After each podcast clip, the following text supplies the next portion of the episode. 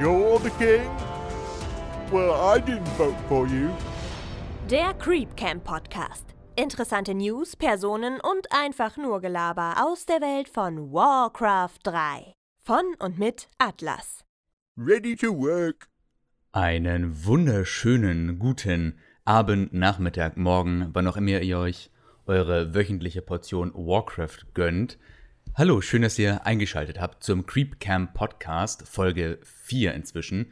Und der erste Teil unseres kleines, unseres kleinen, nicht kleines, äh, Specials zu den unterschiedlichen Rassen. Heute geht's um die Rasse Orc und darüber hinaus werden wir noch ein bisschen darüber sprechen, wie der Gaming-Skill von Warcraft 3 oder im Allgemeinen im E-Sport erworbene Fähigkeiten in das Real Life übertragen werden können. Und mit mir sind heute der gute Skars. Hallo Skars. Hallo. Schön, dass du dabei bist. Und der gute FVB. Grüße. Ihr wolltet doch eigentlich noch sagen, wer euer Lieblings- äh, oder was eure Lieblingsmakaroni sind. Oh Gott. Oder eure Lieblingsnudelsorten. Ja, natürlich äh, Spaghetti Bolognese dann. Also da kann ich ja wirklich.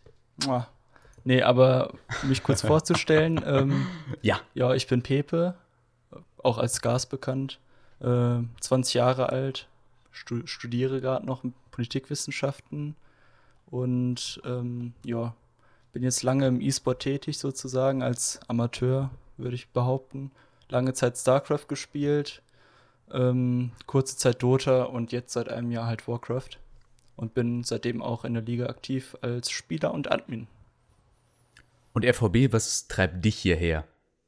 Was treibt dich um? ähm, ja, ein bisschen weniger MMR als Scars, aber äh, auch die Liebe zu Warcraft. Meine Liebe zu Warcraft fing 2003 an und ähm, da war ich, lass mich kurz rechnen, äh, 15, ne, nee, 14, genau. Und äh, ja, ähm, habe dann drei, vier Jahre gespielt und äh, dann bin ich gewechselt zu StarCraft für zwei Jahre.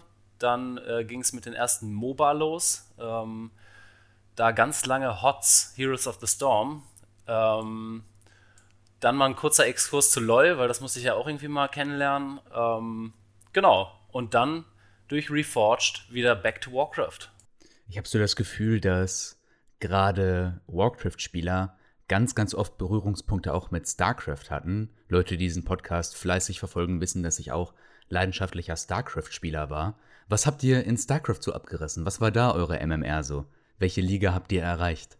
Mm, Bei mir lustigerweise war der Kontakt sogar eher andersrum. Also ich habe einen zehn Jahre älteren Bruder, mit dem habe ich früher Warcraft gespielt. Also er hat mit seinen Freunden gespielt und ich war da irgendwie sechs oder sieben und habe halt irgendwie vier gegen vier oder Custom Maps gespielt. Und habe ich aber nur so bis, keine Ahnung, bis ich neun war oder so, habe ich halt aufgehört und habe dann irgendwie andere Sachen gemacht im Leben. Ähm, also eigentlich zuerst mit Warcraft so ein bisschen und darüber bin ich dann, keine Ahnung, als ich so 14 oder 15 war, ja zu StarCraft gekommen. Ich glaube damals darüber, dass Bonge war, ähm, mit Rocket Beans ja dieses Road to Glory oder so hatte. Auf jeden Fall so ein bisschen StarCraft-Coaching für die Bohnen da. Und damit habe ich dann auch angefangen, weil also wieder so eine kleine deutsche Community entstand, ähnlich wie hier. Ähm, ja, dann in der ersten Season war ich, glaube ich, Silber, bin dann zu Bronze abgestiegen und äh, danach innerhalb von einer Season von Bronze nach Diamant und dann irgendwann auf jeden Fall Master und dann irgendwann sogar Grandmaster, also Top 200 geworden. Was? Du bist tatsächlich Grandmaster geworden in StarCraft? Ja. Krass. Äh, Ihr spielt ja in. Warcraft die gleiche Rasse, nämlich Orc, und darüber werden wir gleich noch mal ein bisschen sprechen. Jetzt würde es mich natürlich brennend interessieren, ob ihr auch zufällig in StarCraft die gleiche Rasse gespielt habt. Was, was waren da so eure, äh, was war da so eure Rasse, die ihr vertreten habt? Habt ihr gewechselt? Also hauptsächlich habe ich Zerg gespielt. Ich weiß nicht, wie es bei äh, FVB aussieht. Ja, bei mir war es Tirana. Ah, oh, guck. okay, okay. Ich habe auch gedacht, das korreliert, dass äh, alle Tirana Orks später dann wurden. Nee, das äh, kann ich schon mal gleich dementieren. Ich habe, Okay. ich glaube, 8500 Spiele mit StarCraft gespielt jetzt insgesamt und das so gut wie ausschließlich mit Terraner. und ich bin den Menschen treu geblieben. und äh, später dann, ähm, beziehungsweise ich habe als Human angefangen in Warcraft 3, bin dann zu Terraner in StarCraft 2 und dann wieder Human in Warcraft Reforged. Ja, Naja, das okay. Das ist stimmig auf jeden Fall. Ich bleibe den Menschen treu. Ich hatte gestern ähm, ein Gespräch mit jemandem über Discord, mit dem ich StarCraft gespielt habe. Der meinte, der kann es überhaupt nicht nachvollziehen, dass man ähm, in einem Fantasy-Spiel wie Warcraft oder auch StarCraft sich mit Menschen zufrieden gibt, wo man doch so viel interessantere Rassen spielen könnte. Das war auf jeden Fall eine interessante Perspektive. Ich dachte, okay, ich finde es auch interessant, wenn ich äh, irgendwelchen fremden Rassen als Mensch auf die Mütze geben kann. Das kann ich in Real Life ja auch nicht. Und äh, von daher war das Thema für mich eigentlich recht cool. Aber mit denen identifiziert, identifiziert man sich halt am besten, ne? Also Irgendwie, ja. vor allen Dingen in Warcraft geht's ja noch, da ist ja die Fantasy ziemlich low, würde ich jetzt mal behaupten. Aber wenn ich jetzt irgendwie Aliens spielen müsste oder so, also klar habe ich dann dann doch auch gemacht, aber ähm, da kann man sich natürlich eher weniger mit denen identifizieren, ne? Ja, das ist absolut richtig. Als äh, Menschen, die tatsächlich irgendwie in Raumanzüge steigen oder so. Aber bei Warcraft Das war für mich hast auch du ja der auch irgendwie Haupt- Elfen oder so. Was meinst du? Das war bei mir auch der Hauptbeweggrund eigentlich damals in StarCraft für Tirana. Äh, weil Zerg war mir einfach zu, einfach zu widerlich. Diese Aliens, dieser ganze Schleim, diese Banelinge. Nee, das war so. Die Gro es war ja auch ein viel krasseres Makro, ne? Wenn ich das jetzt nicht falsch Absolut, verstehe. Äh, absolut. Das war ja. Ja, und bei den, bei den Terranern wusste man irgendwie ganz genau, was für Einheiten man vor sich hatte. So war es zumindest gefühlt für mich irgendwie. Also, Mhm. Ja, ich fand die Fantasy in StarCraft auch nie so richtig geil. Ich habe auch nie die Kampagne gespielt, wo ich immer auf Was? die Mütze für bekommen habe, als so damals StarCraft mehr oder weniger so Amateur, Pro-Gamer, so Semi-Pro. Ähm, ich fand die Welt eigentlich schon immer irgendwie kacke und hab's halt gespielt, weil Oha. halt niemand Warcraft gespielt hat. und StarCraft halt so das äh, Game to Play war, was so im RTS-Bereich. Und vom Gameplay her fand ich es natürlich auch super geil. Ja, Aber da hast du was verpasst. Die StarCraft-Kampagne ist super.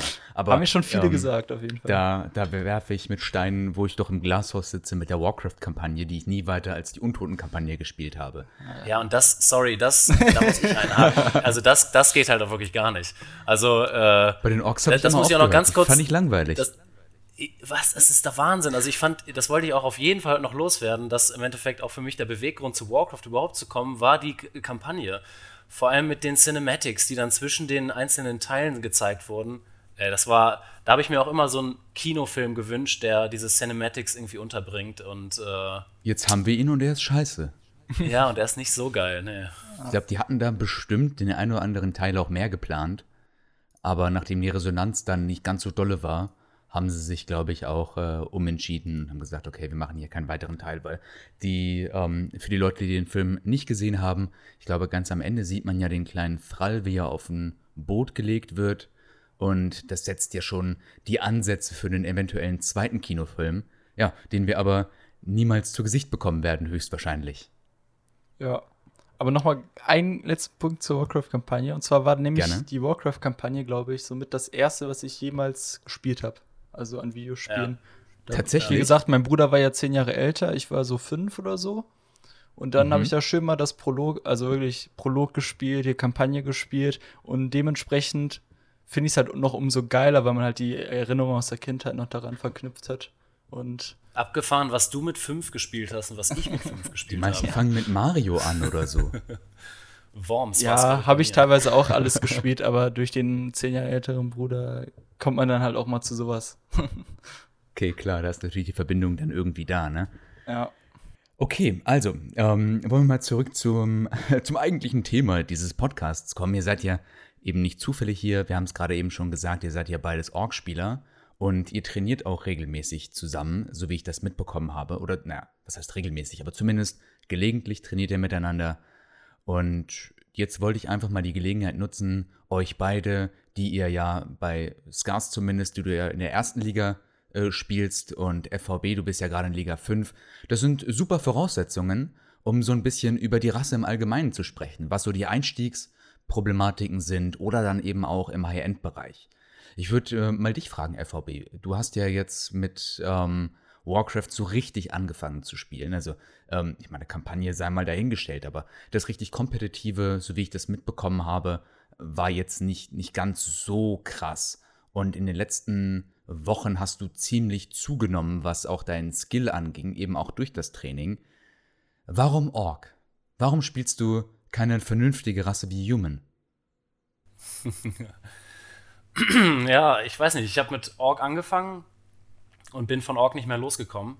Mein äh, Kumpel, der hat früher, ähm, über den bin ich auch an Warcraft gekommen, der hat mit äh, Undead gespielt und ähm, da ging es ja schon mal nicht, Undead zu spielen. Ne? Weil was ist uncooler, als das gleiche Volk zu spielen in einem Two-on-Two oder generell, wenn man ein One-on-One hat und dann ein Mirror-Match hat. Das war, das war, das habe ich auch schon 2003 begriffen, dass das nicht so viel Spaß macht. Mirror ist scheiße, ähm, ja. Ja, irgendwie macht es nicht so viel Spaß. Genau, und dann habe ich mich für Ork entschieden und ähm, ja, ich habe dann irgendwie äh, damals zumindest äh, die Standardtaktik, wie man sie heute nennen würde, mit den vier Grunts gespielt und äh, damals war noch der Blade Master ganz hoch im Spiel. Oh ja, ähm, Blady. Immer schön gerusht, also ich habe mein Spiel auch immer auf Rush ausgelegt. Harris und Rush, also bei mir war es auch ganz wichtig, dass mein Spiel nicht länger als 10 Minuten geht, weil genau in diesen 10 Minuten hatte ich eine Chance zu gewinnen. Alles, was sozusagen ins Mid Late Game müssen wir gar nicht drüber sprechen, äh, äh, ging, war eigentlich immer verloren. Ähm, genau, und deswegen der Beweggrund war eigentlich, dass, äh, ja, also ich hatte dann noch die Auswahl zwischen Human und Night Elf und die waren mir subjektiv betrachtet einfach zu schwach. Ich brauchte den Grunt. Ich mhm. brauchte den, der die Muskeln hat irgendwie und äh, meine Klinge sucht Rache. Ja, und äh, das, also die Orks haben mich schon irgendwie immer beeindruckt. Ähm, nee, genau. Also das, ich denke mal, es war ein bisschen Zufall und ein bisschen, äh, ja. Also ich kann dich in der Hinsicht äh, tatsächlich verstehen. Ich meine, so ein Grunt kostet einen Haufen Asche, aber der hält natürlich auch entsprechend aus. Also wenn ich das mit meinen genau. Anfängen mit Human vergleiche, habe ich gedacht so, Alter, Fuddy, komm, hör mir auf, ey. Ja, blöde 100, damals zu Reign of Chaos hat er, glaube ich, noch 160 Gold gekostet. Ähm, bleib mir fort mit dem, der ist doch eh gleich tot. Ich spiele gleich die Rifler. Oder, oder dann der schnelle Tag of Knights oder so. Und ich glaube, das können wir insgesamt zusammenfassen bei Orc-Units. Die sind alle ziemlich gut. Also du hast, ich glaube, bei einer größeren Armee, korrigiere mich da ja auch gerne, Skars, bei einer größeren Armee hast du vielleicht weniger Einheiten als ein Nachtelf, die aber dafür noch mal mehr aushalten. Ist, ist das so? Ja, also vor allen Dingen, wenn man den alten Stil sozusagen, also dieses Grand Raider Walker und so ähm, sich mal ansieht. Aber in der letzten Zeit ist auch noch äh, sozusagen eine andere Strategie, ähm, ja, ein ähm, bisschen aktuell geworden, nämlich Headhunter und Headhunter als Opening. Dann, die ersetzen quasi die Grunts, hast dafür mehr Units mit äh, ja, Stichschaden, Range-Units, ähm, die nicht ganz so viel aushalten, nämlich sehr wenig, aber dafür viel Schaden machen. Und ähm, somit haben wir dann so eine zweite Strategie, die halt jetzt ähm, aufgekommen ist, so einen zweiten Opener. Aber grundlegend hast du recht, Orc-Units, eher weniger Units in der großen Army. Äh, dafür sind die stärker, haben besondere Fähigkeiten, mh, hm, hat Vor- und Nachteile. Nachteil zum Beispiel ein Entangle ist im Endeffekt, grob gesagt, killt eine Unit und wenn die Unit halt viel wichtiger ist, weil man von der weniger hat, zum Beispiel als Orc im Opening, dann ist dieser Kill natürlich auch mehr wert. Ähm, oder ja, wenn man ein Grunt verliert, ist es vielleicht schlimmer, als wenn man Footy verliert. Kann man halt so und so sehen. Aber grundlegend hast du auf jeden Fall recht. Eher große, ähm, weniger Units. Ja. Man spielt dann aber auch einen anderen Hero, der jetzt Meta geworden ist. Also früher war es ja eigentlich alternativlos der Blade Master. Und wenn man ähm, ganz viel Mumm hatte, auch mal was anderes. Aber es war recht festgefahren, so wie bei Human ja eigentlich der Arcmate die absolute Meta ist.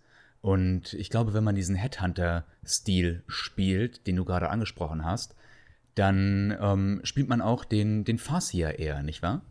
Ja, das stimmt auf jeden Fall. Also, ich, ja. Ja, erzähl. Ähm, der war nie, also immer mal wieder konnte man ihn spielen, verschiedene Matchups, aber vor allen Dingen im Headhunter-Stil hat er sich halt durchgesetzt. Ähm, ja, mit beliebigen Second Heroes, was ich ganz schön finde, gibt ein bisschen mehr Vielfalt. kannst einen TC Second spielen, kannst einen Shadowhunter Second spielen, kannst auch Tavernen Heroes Second teilweise spielen. Ja. Und der, es hat sich in vielen Matchups halt durchgesetzt. In 2 und 2 habe ich auch öfter mal die Kombination gesehen, dass man als First Hero einen TC spielt, einfach um so ein bisschen mehr Block zu bekommen vorne. Und der Stomp natürlich, der extrem viel äh, Ground Control oder Crowd Control bringt. Ähm, aber im 1 und 1 sehe ich fast ausschließlich, wenn ich gegen Ork spiele, zumindest auch auf der MMR, auf der ich unterwegs bin, das sind so ähm, 1300 bis 1400, sehe ich gegen den Ork fast ausschließlich den Farseer und Second dann meistens tatsächlich einen, ähm, einen Shadow Hunter. Ich meine, ja. der Vorteil vom Scharfseher liegt natürlich auch auf der Hand. Man kann äh, wunderbar harassen, nicht wahr, FVB? Ja, absolut. das kommt meinem Spielstil komplett äh, zugute. Äh, das muss, wollte ich auch gerade nochmal dazu sagen, weil du hast ja gerade nochmal schön den Unterschied zwischen Scars und mir gesagt. Ähm, Scars ist in der Masterliga, Platin Master, whatever, vielleicht auch mal höher. Ähm, und ich bin so mit auf deinem Level, würde ich sagen, so langsam. Noch ein bisschen, würde ich sagen, vom Skill unter dir, Atlas. Ja. Aber so auch zwischen 1300 und, und 1400, genau. Und du hast ja vorhin gefragt, wie es dazu gekommen ist oder so in die Richtung. Mhm. Ähm, und das ist vielleicht für den Peon Pit, der vielleicht auch zuhört, interessant. Also ähm, generell würde ich sagen, vom Kampagnenspielen über StarCraft habe ich dann mit StarCraft mitgekriegt, hm, es gibt Hotkeys. Man kann Hotkeys benutzen, um Einheiten zu bauen. Man kann Hotkeys benutzen, um, äh, ich glaube, bei äh, Tirana war das Stim ja. äh, zu aktivieren und solche Sachen. Und war auf einmal komplett im Vorteil äh, zu seinem vorherigen Spielstil, weil man einfach Zeit spart und äh, wenn man dann die Hotkeys mal drauf hat, ähm, das kann ich jedem Peon Pittler äh, nur empfehlen. Also die Hotkeys sind wirklich essentiell fürs Spiel. Und äh, es macht auch viel mehr Spaß, die, die Heroes zu kontrollieren äh, mit QWE und, ähm, und R. Ähm, ja, also das erstmal das und durch StarCraft habe ich halt Makro, Mikro, äh, ne, diese beiden Vokabeln kennengelernt und das ist im Endeffekt das Essentielle meiner Ansicht nach, Skars kann mich gerne berichtigen, äh, in dem Spiel, was man wenn man gut sein will, beherrschen muss. Und äh, ne, zu dieser Taktik, die ihr jetzt gerade angesprochen habt, ist diesen Headhunter-Style, da kann man genau das super trainieren. Also für alle Orkler im Peon Pit und auch in der fünften Liga und vielleicht auch in der vierten Liga, keine Ahnung. Ähm, dieses ähm, Harassen oder äh, Stressen am Anfang mit dem Farsier. Nebenbei kann man sich ne, schön sein, seine Gebäude bauen und dann im Endeffekt geht man auf Tier 2, so wie mir Skars das beigebracht hat. Ähm, mit dem TC dann los und den Headhuntern, die man gebaut hat in der Zeit. Ich weiß jetzt nicht, wie viele es sind, das kann Skars dann genauer sagen. Ähm, und Creep währenddessen, während man stresst. Und ich sag mal, wenn man das hinkriegt, ohne dass der TC stirbt beim Creepen, ähm, hat man schon einen ultra Vorteil, wenn man dann zum zweiten Mal äh, auf die Armee oder zum ersten Mal auf die Armee des Gegners trifft. Und das hat mir wirklich äh, dann im Endeffekt, ja, vielleicht ein paar hundert MMR-Punkte wirklich dazugebracht. Aber das ist schon ziemlich advanced. Wenn du, also du musst ja dann doch super multitaskingfähig sein, wenn du mit deinem Hero vorne Stress machst und parallel creepst. Also genau, wenn, ja. wenn ich als Human was creepe, dann bin ich meistens mit meinem kompletten Fokus auf dem Creep selbst drauf und habe da wenig äh, Kapazität noch, um parallel irgendwie äh, den Gegner aus der Fassung zu bringen. Ja, manchmal ist das auch ja. besser nur beim Creep zu sein mit der Aufmerksamkeit. Also mein ja. TC ist auch öfters gestorben beim Creep. Oder da musste ich mal eine Invo zünden. ich würde auch sagen, dass der Hauptunterschied zwischen Ork und den anderen Rassen ist, dass Ork keine Power Creep, Fast Creep Mechanik hat. Nämlich kein AOW Creep, kein Militia, kein Rod of Necromancy. Und dementsprechend einfach äh, ja, langsamer creept als der Gegner. Und dementsprechend haben sich die Matchups so gewandelt, dass du ziemlich früh stressen gehst oder nur bestimmte Creeps machst, nur die Items zum Beispiel, wenn du Blade Master spielst. Und den Gegner eher davon abhältst, Level 3 zu werden, als, als selber Level 3 zu werden. Und dass es eher darum geht, den zweiten Hero schnell hochzuleveln, während man währenddessen vielleicht sogar Stress macht, etc. Also, das ist so ein Hauptmerkmal an Org sozusagen du spielst nicht so dein eigenes Ding runter, sondern versuchst eher den Gegner davon abzuhalten, seinen Plan durchzuführen. Das macht's, finde ich, für Anfänger schwieriger, weil man da auch ein bisschen mehr Game Knowledge braucht und auch erstmal wissen muss, was der Gegner machen will, damit man ihn davon abhalten kann. Und Aber natürlich, find, was ich daran cool finde, ist, du kannst halt immer noch immer was besser machen beim Stressen. Du kannst das so perfektionieren, dass es dann halt sehr, sehr, sehr schwer wird für den Verteidiger quasi seinem Plan nachzugehen. Und das finde ich halt noch wichtig zu sagen für die Rasse. Du hast es gerade Ja. eben schon so ein bisschen angesprochen, ähm, dass man so ein bisschen Plan braucht, wie der Gegner agiert, um in entsprechenden Situationen angreifen zu können, dass das Sinn macht. Und ähm, da stellt sich mir die Frage, würdet ihr Leuten, die mit Warcraft überhaupt keine Berührungspunkte haben und sagen, hey, das ist ein cooles Spiel, damit würde ich gerne anfangen, würdet ihr denen raten, Ork zu wählen als Hauptrasse? Auf jeden Fall, immer. Das ist Also, die beste Rasse. ja, also ich, ich würde halt immer sagen, was heißt empfehlen? Ich würde immer Wie ist so sagen, die Einstiegshürde? Ja, ich würde sagen, diese Einstiegshürde am Anfang ist ein bisschen schwieriger als bei den anderen Rassen. Äh, aufgrund von den, ja, von den Sachen, die ich gerade gesagt habe, aber auch sowas wie, ja, als Undead kannst du theoretisch gegen jede Rasse erstmal denselben Bild spielen. Gegen Nachtelf hast du viele Einheiten, aber oft dieselben. Also Huntress Archer kannst du da als Anfänger sehr gut spielen. Äh, Human ist als Anfänger, denke ich mal, auch nicht so leicht.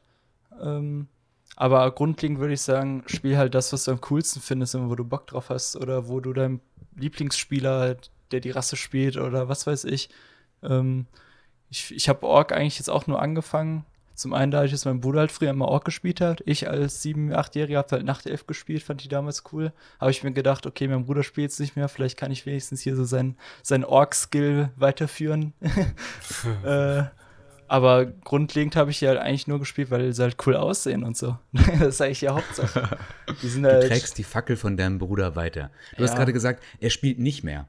Also Nee. ähm, interessant, dass aus dir so ein guter Spieler geworden ist und dem, den du eigentlich nacheiferst, wenn ich das jetzt so richtig raushöre, der ist schon raus aus dem Game.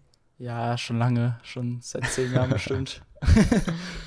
Hat sich so ein bisschen ums Real Life kümmern müssen, über das wir Ja. gleich auch noch reden.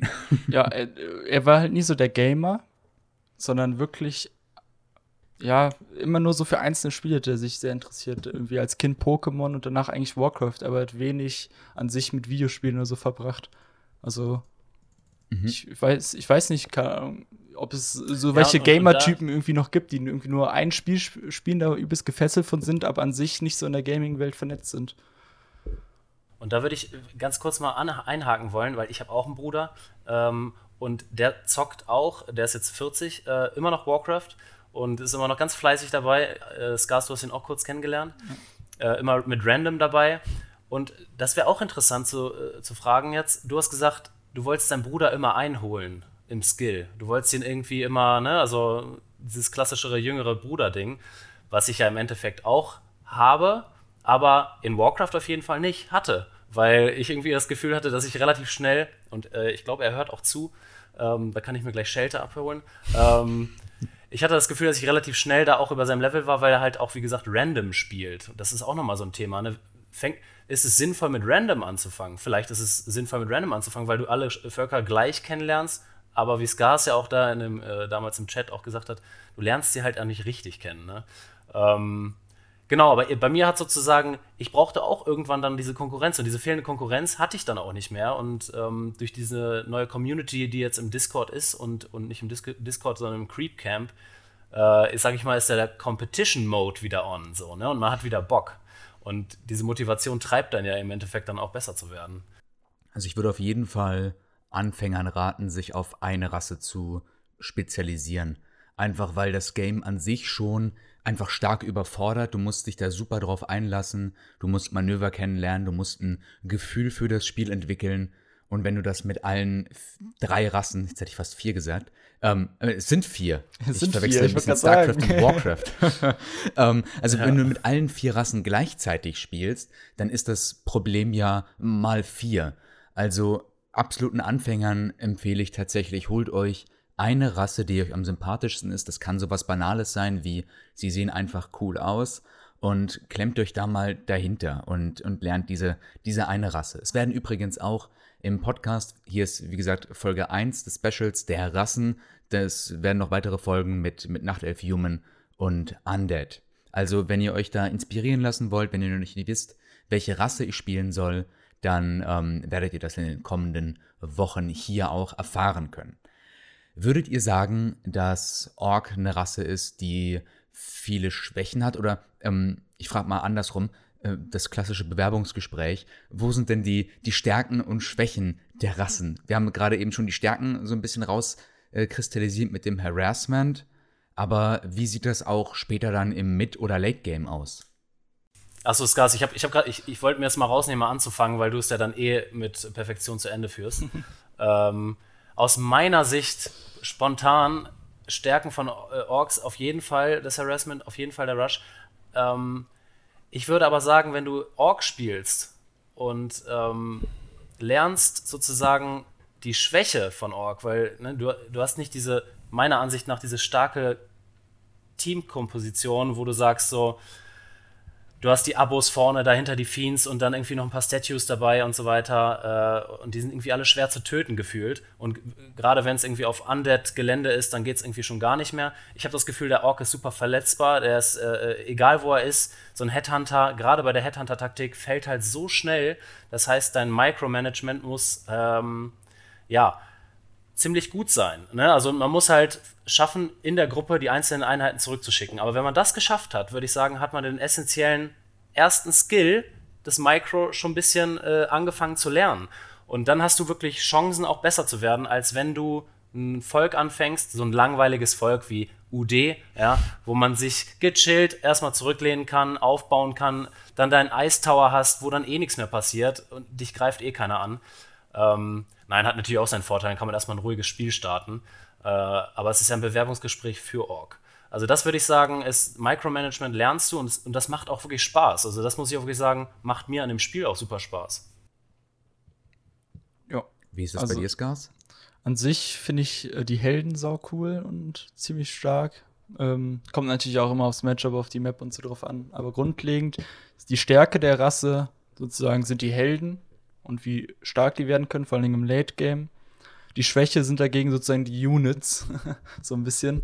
Also, wenn, wenn irgendwie im Fight ein Held stirbt oder so, ähm, hast du eigentlich den Fight als Ork so gut wie verloren. Bei anderen Rassen sieht es ja teilweise nicht so krass aus. Und dementsprechend sehr heldenlastig sozusagen, die Ork-Army. Die stehen ja. absolut im Mittelpunkt. Jetzt, wo du das Matchup gerade ansprichst, was sind denn so die Matchups, die ihr gerne spielt, sprich, wo ihr Orks so ein bisschen im Vorteil seht? Und was sind die Matchups, bei denen ihr Schwierigkeiten habt?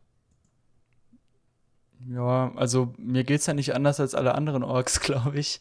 Also es gibt ja so ein schönes Balance-Dokument von W3 Champions von der Crew. Die haben quasi alles mal rausgerechnet mit den Winrates im Pro-Games, in der W3C-Ladder und wie die Winrate eigentlich sein sollte, so ein Expected Winrate. Und haben sie quasi so lauter Tabellen gemacht, um mal so ein bisschen die Balance in Zahlen auszudrücken. Also vor allen Dingen Probleme habe ich halt gegen Nachtelf, was auch so ein bisschen das Problem, eines der beiden Problem-Matchups ist ähm, äh, in Warcraft 3 generell, würde ich sagen. Was sich jetzt hoffentlich ein bisschen gebessert hat durch den gestrigen Patch.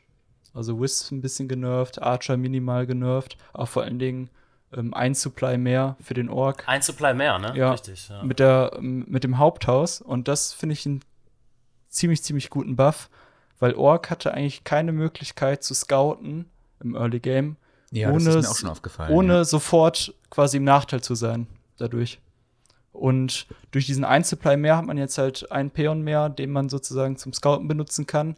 Und dadurch werden manche Matchups einfach deutlich einfacher. Wenn ich sehe, mit dem Peon schon, er hat einen Demon Hunter, dann brauche ich nicht mit dem Farseer dahin laufen. So, dann kann ich selber creepen. Das ist zum Beispiel eine große Änderung. Früher muss man immer mit dem Farseer oder mit dem Blade Master scouten.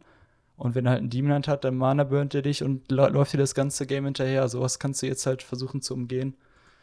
Und ja, ansonsten mhm. hat Ork wirklich sagen Problem mit äh, Healing sozusagen, Healing und Mana. Also du musst halt immer diese Heilsalben holen. Die sind im Early Game ziemlich stark, vor allem auf Grunts ähm, und Helden.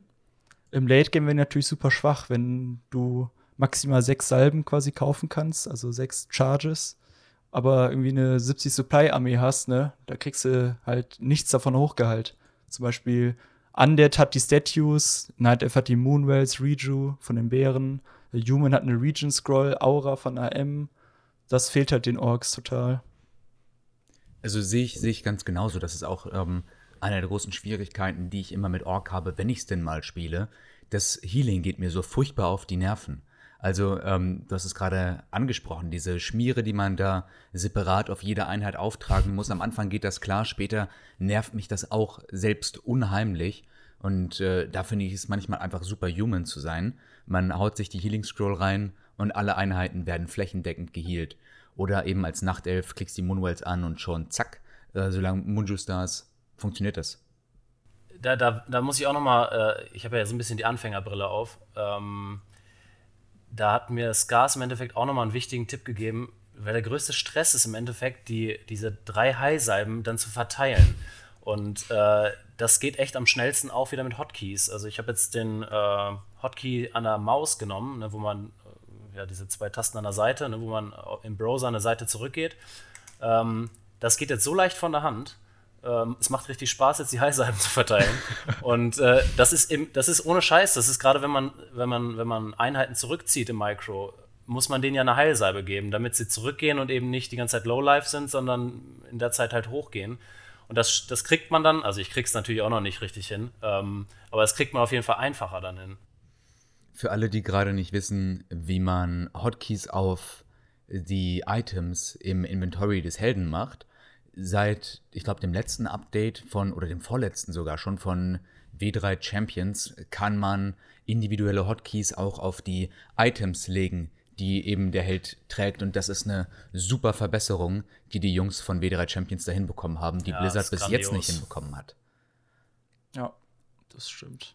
Also die machen generell einen super Job, muss man einfach sagen. Absolut. Also, was mich jetzt aber wundert, die eigentliche Frage war ja, wir sind so ein bisschen aufs Feeling jetzt gekommen, was so die Matchups sind, gegen die ihr Schwierigkeiten habt. Ah, ja. ähm, ich hätte eigentlich gedacht, als allererstes kommt, kommt Human, zumindest aus meiner Erfahrung. Ich habe ja Nachtelf gespielt, äh, zwischenzeitlich und hatte nicht das Gefühl, dass ich super stark bin gegen Ork, aber das lag vielleicht auch daran, dass ich Nachtelf nicht richtig gespielt habe. Mit Human habe ich da deutlich weniger Schwierigkeiten, gerade wenn ich dann auf Tier 2 bin und meine Caster eben am Start habe. Der Slow von den Sorks ist einfach super und der Dispel hebt ähm, Bloodlust auf und Spirit Link. Und, ganz schlimm. Also da habe ich ganz, ganz schlimm. Also, wenn man die Caster ja, sieht, ne. Ist mein bestes Matchup. Mensch gegen Ork. Ja, Deswegen habe ich ja. jetzt so ein bisschen mich gewundert, dass nicht Instant Ork äh, Human kommt. Ja, aber du fragst ja auch Skars. Skars hat ja. Ne, das ist ja beide. Auch, das, ja, also ich, ich, weiß nicht, wie es bei dir ist, Skars, aber äh, da müssen wir echt eh noch drüber reden. Also wenn ich, Cast, wenn ich Caster sehe, dann ist für mich das Spiel eigentlich wirklich over. Also ich habe es echt noch gar nicht raus, wie ich das äh, hinkriege, da äh, genau das zu eliminieren, was Atlas gerade erwähnt hat, ne? Die Sorceress mit ihrem Slow und so und ähm, ja, aber auch gegen Nachtelf war es früher, finde ich, ziemlich einfach zu spielen, weil man, also im Rush, äh, in der Rush-Taktik, weil man halt mit den Grunts die easy weggehauen hat, die, äh, die Archer. Und ähm, ja, okay, liegt es auch am Skill-Level, wenn der Keeper richtig benutzt wird. Aber jetzt habe ich auch das Gefühl, Mid-Game, Late-Game habe ich gegen Nachtelf auch sehe ich gar nichts mehr. Also äh, sobald da die Mountain Giants raus sind und ich die nicht mehr fressen kann, wenn ich überhaupt dazu komme, Kodos zu bauen, ähm, so, also ich habe das Gefühl, dass das, also das ist wirklich für mich ein Riesennachteil. Ähm, ich habe das Gefühl, dass ich beim Gegner eine ganz klare Strategie von der Einheitenkomposition sehe. Ähm, ich selbst, halt, wenn ich die Headhunter-Taktik spiele, und die spiele ich jetzt äh, ich hoffe, es hören nicht zu so viele von den Gegnern, zu, äh, ja, zu 100 Prozent irgendwie, ähm, weil ich versuche, die halt auch ausreifen zu lassen, ja, habe ich super Probleme. Also kann ich eigentlich, ja, im Late Game bin ich dann eigentlich immer raus. Ja, so. da bist du auf jeden Fall nicht der Einzige, der gegen Nachtelf Probleme hat. Also das überall eigentlich. Also jeder Org ja. eigentlich bis, natürlich immer auf seinem Skillniveau auch betrachtet. Also gut, sieht man selbst bei den asiatischen Top-Orgs, dass sie da halt auch mal irgendwie ein Best of Five irgendwie in 20 Minuten verlieren gegen eine Nachtelfen. Also da es wird auf jeden Fall durchgängig gestruggelt als Ork. Ja. Glaubt ihr jetzt durch den Nerf, den die Wisps erfahren haben, die ja in Sekundenschnelle, wenn man da vier, fünf knallen lässt, ähm, das komplette Mana von den, von den Shamans und Spiritwalkern abziehen konnte, glaubt ihr, dass das jetzt besser wird oder angenehmer wird, das Matchup? Also es wird die Zukunft bestimmt zeigen, ne? aber was sind eure Einschätzungen? Also ich finde immer noch, der größte Game Changer sozusagen in dem Matchup durch den Patch ist eher der 1 Supply mehr und dass du scouten kannst. Weil ich finde, die sind halt so zurückgerudert mit den Nerfs. Also der Archer hat von einem okayen Nerf, der ja auch sozusagen ein kleiner Schritt war, 10 HP weniger auf dem Archer ist jetzt nicht, ist jetzt nicht die Welt. Die hatten vor fünf Jahren 15 HP weniger als aktuell. So, da sind die jetzt auch noch mal zurückgerudert auf nur 5 HP weniger. Dann der Wisp äh, jetzt auf irgendwie 35, nee 40 glaube ich sogar, 40 Mana von 50, war mal angesetzt auf 25. Also Ja, ich, ich glaube genau. ehrlich gesagt nicht, dass das ein, vor allen Dingen jetzt so im Mid oder Low oder selbst, ich würde mal sagen, so für Nicht-Pros macht das wenig spürbaren Unterschied, weil, keine Ahnung, es gibt genug Elfen, die benutzen nicht mal Wisps oder so, weil die das nicht handeln können, so im 1600, 700, 800er Bereich. Die, die spielen das nicht mal und, gew und gewinnen, dominieren halt trotzdem in dem Matchup. Oder die, also, Dabei Ich sind glaube- Wisps doch die beste Einheit überhaupt. ja, schon. aber wenn du die nicht mal brauchst, dann brauchst du sie auch nicht. Also, Ich habe erst ganz ja. schön geschluckt, als ich die Patch Notes gelesen habe. Es war ja nur auf dem Public Test Server mit den ähm, 25 Mana, die abgezogen wurden beim Knallen lassen. Ähm, ich habe erst ganz schön geschluckt, als ich dachte, okay, wenn das jetzt flächendeckend ausgerollt wird, dann habe ich als Nachtelf-Spieler echt ein Problem, wenn ich einen Farseer Harass sehe, weil ich einfach nicht weiß, okay, ich kann zwar die Wölfe äh, kaputt kriegen, aber ich muss ja auch den, äh, den Farseer irgendwie dem sein Mana wegnehmen. Und da hatte ich schon wirklich, wirklich Struggle, weil ich in der Situation insgesamt immer schon relativ schnell in Struggle komme als Nachtelf. Also da bin ich froh, dass sie ein bisschen wieder zurückgerudert sind. Und ich glaube, 40 ist da ein guter Kompromiss. ja, also 25 fand ich auch zu viel. Ich hätte vielleicht, also mein Vorschlag wäre 35 halt gewesen. Ähm, ich, das Krasse an dem Farsi Arrest gegen Night finde ich halt eh nicht so gut. Da macht man es eher so, weil man eh keine andere Wahl hat. Ähm, da finde ich es halt schon stark genug, dass die Wisps sozusagen äh, ähm, die Wölfe halt ähm, detonaten können. Also, ja. Und Zumindest auf Stufe 1 kriegen Ja. die, ich glaube, fast mit einem Wisp kriegst du zwei Wölfe tot. Also, da- das ist eher das Starke ein an den Wisps so, gegen ne, den Harass. Ja. Und ich, ich finde das dann eher schwierig gegen Human, weil da struggelt Night Elf halt am meisten. Und da brauchst du halt die Wisps und die ähm, Castern, das Mana abzuziehen. Und da finde ich es schwieriger. Also da finde ich es schlimmer, wenn, wenn die jetzt 25 Mana nur abziehen würden. Und da finde ich es auch gut, dass sie dann da zurückgerudert sind. Also wie gesagt, 35 wäre jetzt mein Kompromiss sozusagen gewesen. Ich finde es dann eher ein bisschen ärgerlicher, dass die Archer dann nur 5 HP weniger haben, was halt einfach nichts ist. Das So. ist nicht. Du- ja. je, je nach Damage Roll oder was für Items du findest, macht es einfach null Unterschied. Das ist halt unglaublich. Mal ganz kurze Frage ans Gas. Äh, dadurch, dass ich jetzt ein Supply mehr habe als Ork, heißt es, ich gehe jetzt immer creepen mit dem Peon, Ähm, was ich vorher nie gemacht habe? Äh, Scouten, creepen, creepen, äh, scouten. Oder gehe ich creepen vielleicht auch? je nach Matchup, also vor allem gegen Night Elf, würde ich halt scouten. Also das ist schon wichtig. Wo steht der AOW? Welches Camp macht er? Welchen Hero spielt er? Gegen Undead spielt er eine Echse oder nicht? Genau. Äh, ein- eine Sache noch, die ich auch noch sagen würde, was Ork abgrenzt und was eine Schwierigkeit ist.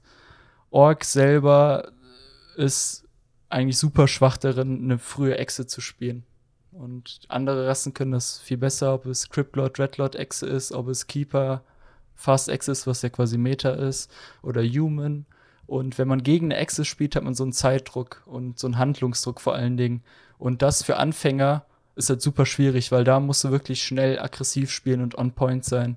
Weil der, wenn die Echse halt mal ein paar Minuten läuft, hat der andere halt einen riesigen Vorteil. Und ich glaube, vor allen Dingen für Anfänger macht das einen riesen Unterschied, weil man nicht genau weiß, okay, wie, wie, kann ich das verhindern, wie kann ich zurück ins Spiel kommen, was habe ich da für Möglichkeiten. Das Ja. bessert sich ja später dann auf Tier 3, glaube ich, wenn man die Möglichkeit hat, eine Pocket-Echse zu ziehen, die ja aber dann noch mal ein bisschen Para mehr kostet. Ja. Aber äh, ja, absolut. Also die Haupthäuser von Orks sind A, erstmal auch regulär relativ teuer und B, brauchen die unglaublich lange, um aufzubauen. Also ein Ork, der fast expandiert, den sieht man sehr, sehr selten auf freier Wildbahn.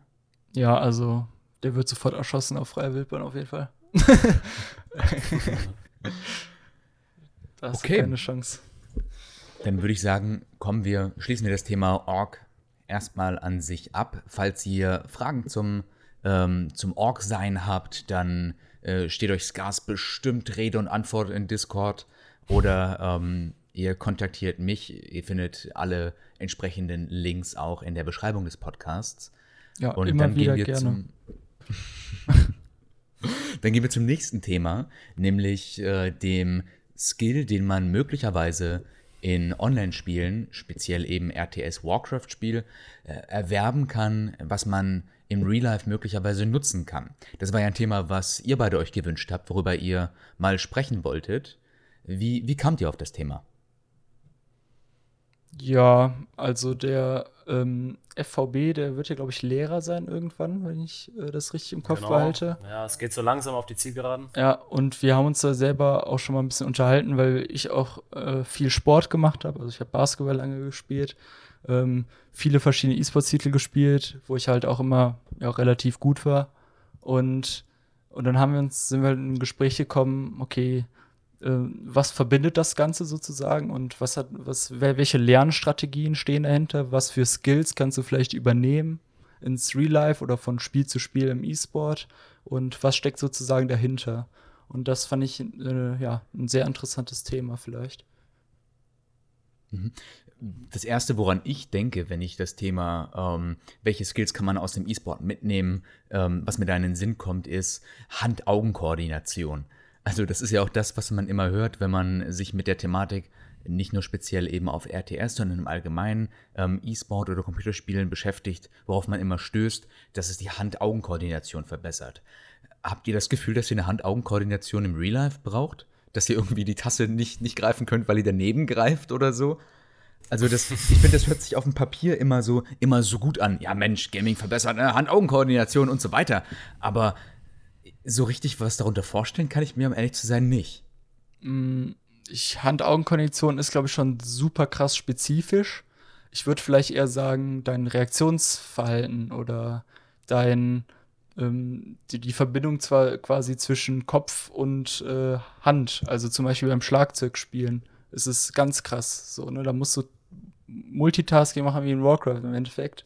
Spielst ganz viele verschiedene Sachen mit deinen verschiedenen Körperteilen. Also mit dem Fuß macht einen anderen, äh, macht was anderes als die Hand und und, und so weiter. Und da, da brauchst du halt wirklich, da musst du im Kopf quasi genauso schnell sein wie mit der Hand. Also technisch genauso schnell sein wie geistig sozusagen. Und das finde ich, das spielt ähm, auch eine große Rolle in E-Sports-Titeln. Du musst quasi, ja, dein geistig auf demselben Level sein wie Technik, äh, technisch, sonst kommst du sozusagen ins Stolpern. Entweder, ja, von den Mechanics oder halt davon, dass du gerade irgendwie total im Kopf überfordert bist, nicht weißt, was du machen sollst, nicht weißt, was du für einen Plan verfolgst. Und da habe ich halt eine große Überschneidung zum Beispiel gesehen. Wie ist das bei dir, FVB, als werdender Lehrer? Ähm, mit der Hand-Auge-Koordination, wie, wie sehr ich die brauche, oder? Ja, beim Schreiben du, an du, die du, Tafel hör bitte so. auf. Stell dich in die Ecke. Ich kann mir vorstellen, Genau dass du. das Multitasking zum Beispiel äh, auch bei dir ein Thema sein kann. Also du hast dann zum Beispiel den Blick auf die Tafel, weil du gerade was schreibst und im Ja. Hintergrund siehst du dann so peripher noch, äh, dass, dass äh, Schülerin X gerade zu Schüler äh, Y einen Zettel zusteckt oder so. Glaubst du, das sind wirklich Skills, Ähm. die du im Alltag dann später verwenden kannst, die du erwirbst?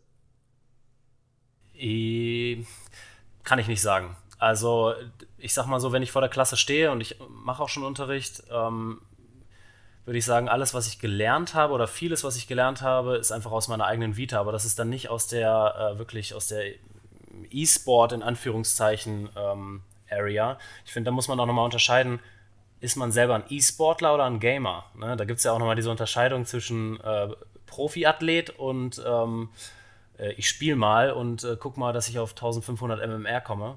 Wo ist da für dich die Ähm. Grenze? also ab wann hört man auf, normaler Gamer zu sein und ab wann fängt man an, Profi-E-Sportler zu sein? Das werde ich ja jetzt erfahren in dieser oder in nächster Saison. äh, ne? Im besten Fall. Nee, keine Ahnung. Also, da kann ich gerne äh, das, was zu sagen. Genau, das, das weiß Skars vielleicht, aber Skars auch nochmal zu dir, vielleicht eine, eine, eine, äh, ein Beispiel auch für Hand-Auge-Koordination ist doch, du kommst ja aus dem Basketball. Ja. Beim Basketball doch auch dann im Endeffekt relevant. Ja, ist mit dem Wurf auf jeden Fall. Nur das ist halt Oder? halt so krass spezifisch ne, wir wollen jetzt nicht nur darüber reden, irgendwie, ja, beim Basketball der Wurf, so Leute, die hier kein Basketball spielen, interessiert das dann auch nicht, aber vielleicht ein bisschen grundlegender. Aber kurz noch mal zu so Unterschied Gamer, E-Sport, da würde ich einfach den Unter Unterschied nennen, es ist die eigene Ambition im Endeffekt und nicht der Skill. Es ist im Endeffekt, ich spiele mit Freunden auf der Wiese ein bisschen Fußball und ich spiele im Verein Fußball. So. Das ist eigentlich für mich der Unterschied zwischen Gamer und E-Sport. Gamer eher zur Unterhaltung und klar, ja, ein bisschen nur Fun haben und E-Sportler einfach irgendwie Ziele setzen, was erreichen, kompetitiv spielen, in Ligen spielen, leddern. Und da würde ich nicht mehr so krass den Skill-Unterschied mit reinnehmen. Okay, Jemand, der ja, auf der Wiese ja. Fußball spielt, kann theoretisch auch besser sein als irgendein Kreisliga-Fußballer. sehr, sehr ja. wahrscheinlich sogar, aber, äh, aber diese eigene Ambition daran ist eher der Unterschied an dem Ganzen. Und zu Skills, die man in den Alltag übertragen kann, würde ich auf jeden Fall zählen, äh, den Skill, sich selber zu verbessern, in egal was, was für ein Problem man hat. Man kriegt eine Aufgabe in der Schule man, oder man muss einen Text schreiben, wie schreibe ich bessere Texte ähm, oder wenn man jetzt ein Problem damit hat, dass man quasi ein Problem hat und da und da zum Beispiel dieses Problem in ganz viele einzelne Sektionen unterteilt und die dann einzeln und konzentriert übt. Das ist so eine ganz krasse Stärke im E-Sport, finde ich. Zum Beispiel, es, es gibt einen Lightning Shield Creep auf der Map XY. Den übe ich jetzt einfach mal zehnmal. Das ist so ein ganz isoliertes Üben. Oder beim Schlagzeug spielen, also Musik machen, Gitarre spielen. Ich übe jetzt nur mal die Technik mit der rechten Hand. Oder ich greife jetzt nur mal die zwei Akkorde hintereinander, damit ich das besser drauf habe. Oder ich versuche einfach mal Fähigkeit. genau irgendwie Synonyme zu finden für irgendein Wort. Also einfach sozusagen ein ganz isoliertes Üben. Und da, das, da finde ich es halt heftig, dass das ein sehr, sehr wichtiger Skill ist, finde ich, auch fürs Leben. Ähm, dass, da, dass man weiß, wie man selber Probleme lösen kann und wie man sich selber in Sachen verbessern kann. Also so Hilfe zur Selbsthilfe so ein bisschen. Voll, voll aus der, aus der Lernerperspektive, aber auch als, aus der lehrenden Perspektive. Atlas, du hast mich ja gerade gefragt, wie kann, also ne, du hast mich auf die Hand ähm, Auge-Koordination äh, angesprochen mit, mit Hinblick auf Schule. Ich würde jetzt eher auch nochmal dann auch in, in einen anderen Bereich gehen, im Endeffekt auch was Scars jetzt gemacht hat. Ne? Also er hat sich professionalisiert im, im, äh, im Game, in Warcraft. Er weiß ganz genau, was die Probleme sind im Spiel. Er weiß ganz genau, was die Lösungen sind für die verschiedenen Probleme. Und jetzt kommt der äh, interessante Punkt für die Lehrer oder für die Lehre oder für, ne, es muss ja nicht nur Schule, es wird ja überall gelehrt. Äh, klare Didaktik zu bringen. Also wenn ich mit Scars dann äh, im Endeffekt im Discord bin, es ist eine ganz reduzierte äh, äh, Didaktik, die er im Endeffekt macht. Also auf die wichtigsten Dinge fokussiert er sich und, und sagt mir ganz genau, mach erstmal das. So, und das ist im Endeffekt der Skill, den du als Lehrer komplett brauchst. Ne? Also du darfst eben nicht äh, äh, das große Ganze die ganze Zeit, sondern fang bei dem Schüler an. Was ist sein Problem? Was ist sein Skill-Level? Und ähm, wie, wie fange ich da am besten an, sozusagen ja, ihm zu helfen. Und ähm, das finde ich super interessant. Also auch, auch jetzt durch diese Community im Creep Camp, hier wird ja geholfen. Hier wird sich gegenseitig geholfen, hier gibt es gute, hier gibt es schlechte.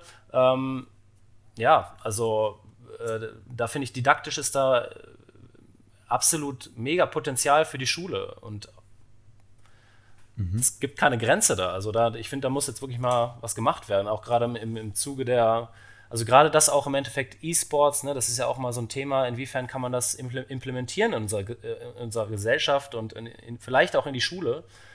Ich, ich, ich sage jetzt nicht, dass alle Warcraft spielen sollen im Unterricht oder sonst was, aber dass man diesen kompetitiven Geist, den man im Endeffekt im Spielen hat, ähm, als Motivation nutzt für die Schüler und es geht ja nur um Spaß und Motivation beim Lernen. Wenn man das hat, würde ich sagen, ist das der Key, so, ne? wie Skars sagt. So. Also wie, wie viel Zeit willst du investieren? Und das entscheide ich zumindest immer daran, wie viel Spaß ich daran habe.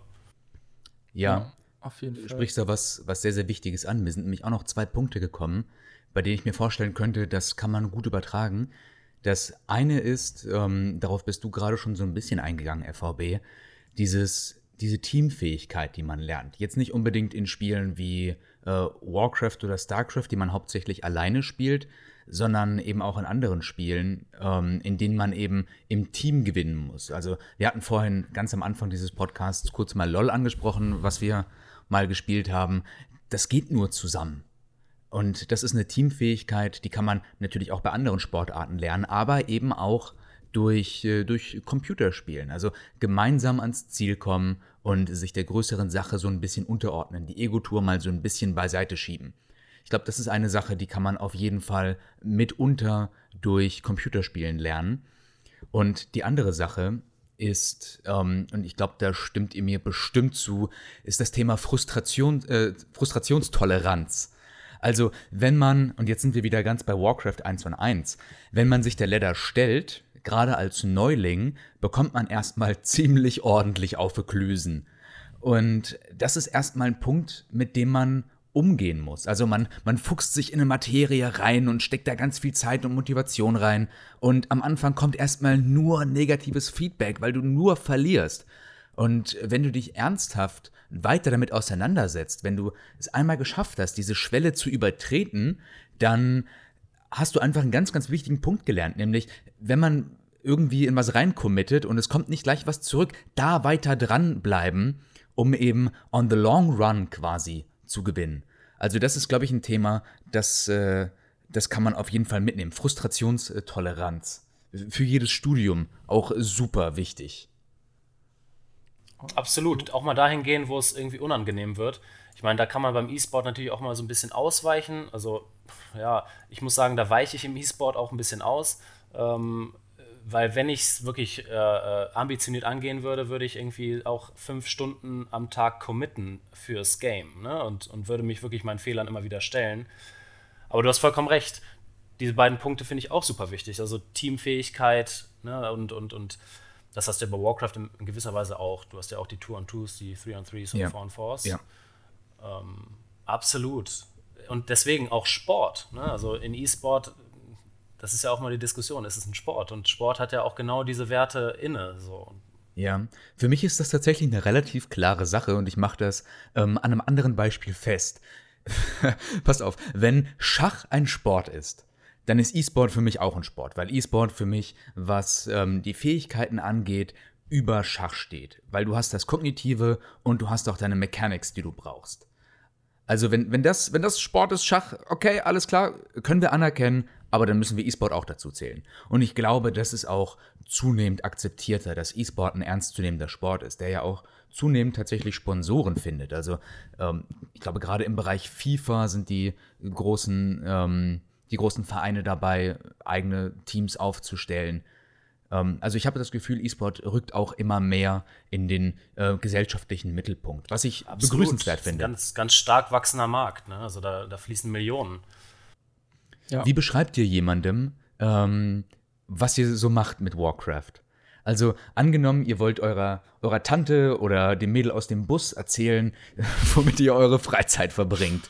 Wie, wie stellt ihr das an? Sagt ja. ihr, ich mache ganz viel Hand-Augen- und Teamkoordinationstraining? Oder wie, also wie, wie beschreibt man das jemandem? Der Schwiegermutter zum Beispiel? Mm, ich würde, ich, ich sage es immer so ein bisschen äh, so RTS-Spiele beschreibe ich oft so Schach auf mehreren Ebenen und ähm, ohne Züge. Also jeder spielt so schnell wie er kann. Das ist witzig, dass du das so sagst, weil ziemlich ähnlich beschreibe ich das. Ich hatte mal die Situation, dass ähm, meine Freundin, die ja weiß, was ich so treibe, ähm, liebe Grüße an der Stelle. Sie hört manchmal den Podcast. Ähm, sie hat eine Freundin da und ich habe und ich habe ähm, halt nebenbei gezockt so und die waren auf dem Balkon und ich bin dann dazugekommen und die so, ey, was was machst du da eigentlich? Ähm, was was gamest du da? Und ich meine auch, das ist was ich da mache, ist quasi Schach auf Steroide, sage ich immer. und also das, ich finde, find, das trifft es eigentlich ganz gut. Ja, oder auf Speed, genau. Wie ist das bei dir, FVB? Ähm, wenn ich das wem erkläre, äh, ihr habt das super schön, also äh, das müsstet ihr eigentlich, ich werde mir das nachher auch nochmal anhören. Ähm, das werde ich mir aufschreiben, was ihr da gerade gesagt habt. Das finde ich, äh, trifft sehr gut. Wenn ich sage, dass ich zocke, ähm, ich finde, es ist immer so ein, so ein, ja, sensibles Thema an sich, Oftmals weil Zocken ja auch schon sein, weil Zocken ja, bitte? Oftmals auch so ein bisschen negativ konnotiert. Also wenn jemand sagt, ich zocke, dann stelle ich mir immer jemanden vor, der, der vor seiner Playsee sitzt und nichts gegen Kein die. FIFA-Spieler, ne? Aber ähm, Ja. die halt irgendwie FIFA spielen, so aus, aus Spaß. Und das ist ja doch relativ weit entfernt von dem, was wir machen, auch wenn es im weitesten Sinne Computerspielen ist. Ja, und jetzt muss ich ganz kurz, also was ich darunter sehe, was ich bei mir sofort eingeploppt ist, liegt aber auch an meiner Profession später, ich sehe nur den sozialen Aspekt. Ich muss ganz ehrlich sagen, Leddern macht mega Bock, aber nach drei, vier Spielen bin ich auch runter mit der Konzentration und auch Ja. vom Tilt-Faktor. Ja. Ich bin super Tilt, ich bin dann, ich bin auch wirklich keine ruhige Seele, da kann ich nicht cool bleiben. Wenn ich gewinne, ist es irgendwie auch nicht mehr so exciting, aber äh, ja, egal. So, was ich aber echt sehe, ist dieser soziale Faktor und diese Community, die sich durch Creep Camp gebildet hat. Ähm, ne, was wir jetzt auch alles schon genannt haben, dieses Teamfähigkeit. Äh, man redet mit, mit fremden Leuten, aber irgendwie äh, hat man dann doch ein gemeinsames Thema und irgendwie hat man auch das Gefühl, man kennt sich in gewisser Weise. Man kennt sich zumindest über das Spiel und dadurch weiß man auch so ein bisschen, wie das Mindset des Gegenübers ist. Ne? Also man, Ja. man steht, es sind beide stehen auf oder äh, ne, kommt drauf an, mit wem man redet, äh, auf Competition. Äh, das motiviert einen. Es macht, ne, man hat die gleiche Motivation und äh, das treibt uns ja alle hier an. Und das finde ich so geil, weil ähm, ja, ich hätte niemals gedacht, dass Warcraft nochmal so zum Leben erweckt wird. Ähm, der Wahnsinn. Also ich bin echt immer noch total beeindruckt und feier deswegen auch äh, Formate wie Creepjack. Äh, Habe ich auch viel zu spät erst kennengelernt. Ähm, ja, und natürlich auch Atlas, deine Initiative jetzt mit dem Podcast ist auch der Hammer. So, ne? Also ich finde, dass äh, alle, die Warcraft spielen, sollten diesen Podcast hören. Bald muss er dann auf Dank, Englisch ja. aufgenommen werden. Müssen wir mal gucken, vielleicht machen wir das mal. Aber Ja. du triffst da tatsächlich einen Punkt. Also, ähm, auch wieder hier eine kleine Anekdote von meiner Freundin, ja. Ähm, ma- man weiß, wen man da vor sich hat. Also irgendwie weißt du, wenn du mit Leuten redest, die eben auch Warcraft spielen, äh, was das. Hoppala. Ähm, Erdbeben bei Scars. Ähm, Du weißt, was das für ein Schlag Mensch ist. Ich darf ja hier schon mal teasen. Äh, am Dienstag in der kommenden Ausgabe des Creepcamp Podcasts wird Florentin Will mit dabei sein. Und meine Freundin weiß, wie aufgeregt ich da war, als ich erfahren habe, so, wow, äh, der Florentin Will, ja, kommt tatsächlich ähm, zu mir in meinen kleinen Podcast rein und ähm, widmet mir da anderthalb Stunden seiner, seiner Zeit. Und die hat mich auch gefragt, du, was ist, was ist, wenn er dich nicht mag? Also frei nach dem Motto, never meet your idols. Also triff, triff niemals deine Helden. Und ich meinte, ey, das, das wird nicht passieren. Also er spielt, er spielt Warcraft, ich spiele Warcraft, wir sind irgendwie der gleiche Schlag Mensch.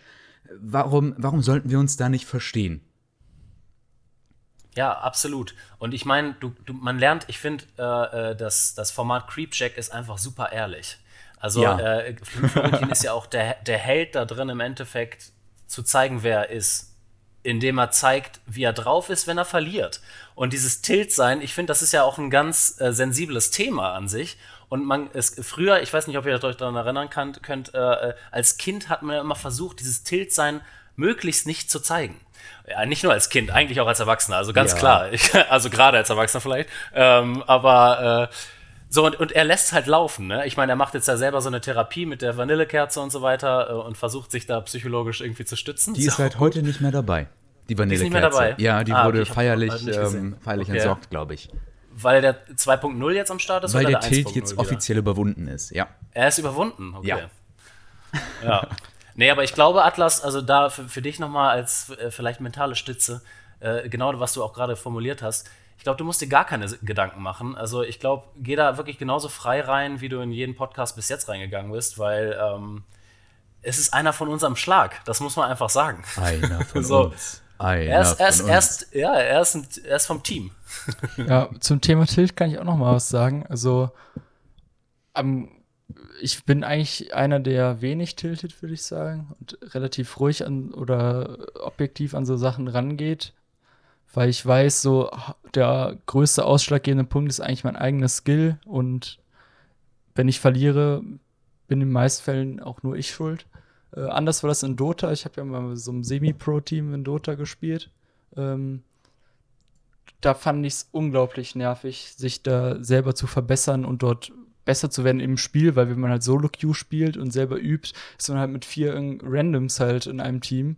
Und ich finde halt die Idee irgendwie kacke beim Üben, dass man selber verbessert sich, verliert aber trotzdem Spiele theoretisch, weil die anderen dann halt irgendwie Kacke bauen oder andersrum, man gewinnt fünf Spiele, obwohl man komplett scheiße gespielt hat. Und das fand ich halt immer super nervig irgendwann, dass quasi die, der eigene Lernerfolg nicht gekoppelt ist an diesen Stats und Rankings und sowas alles. Zumindest nicht so stark wie in den 1 gegen 1 RTS-Spielen.